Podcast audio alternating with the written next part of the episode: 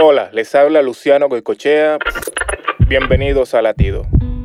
El día de hoy agradezcamos a Dios por todas sus bendiciones. Bendiciones como la salud, el alimento, la familia y el congregarnos.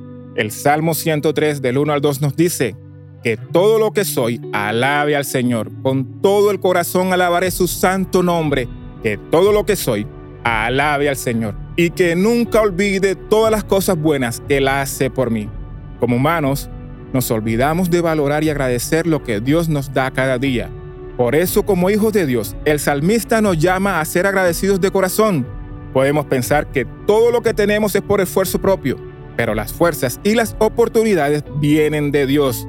Por eso, mira a tu alrededor y agradece a Dios por todo lo que Él ha puesto en tus manos. Para escuchar más latidos, visita salvationarmyradio.org.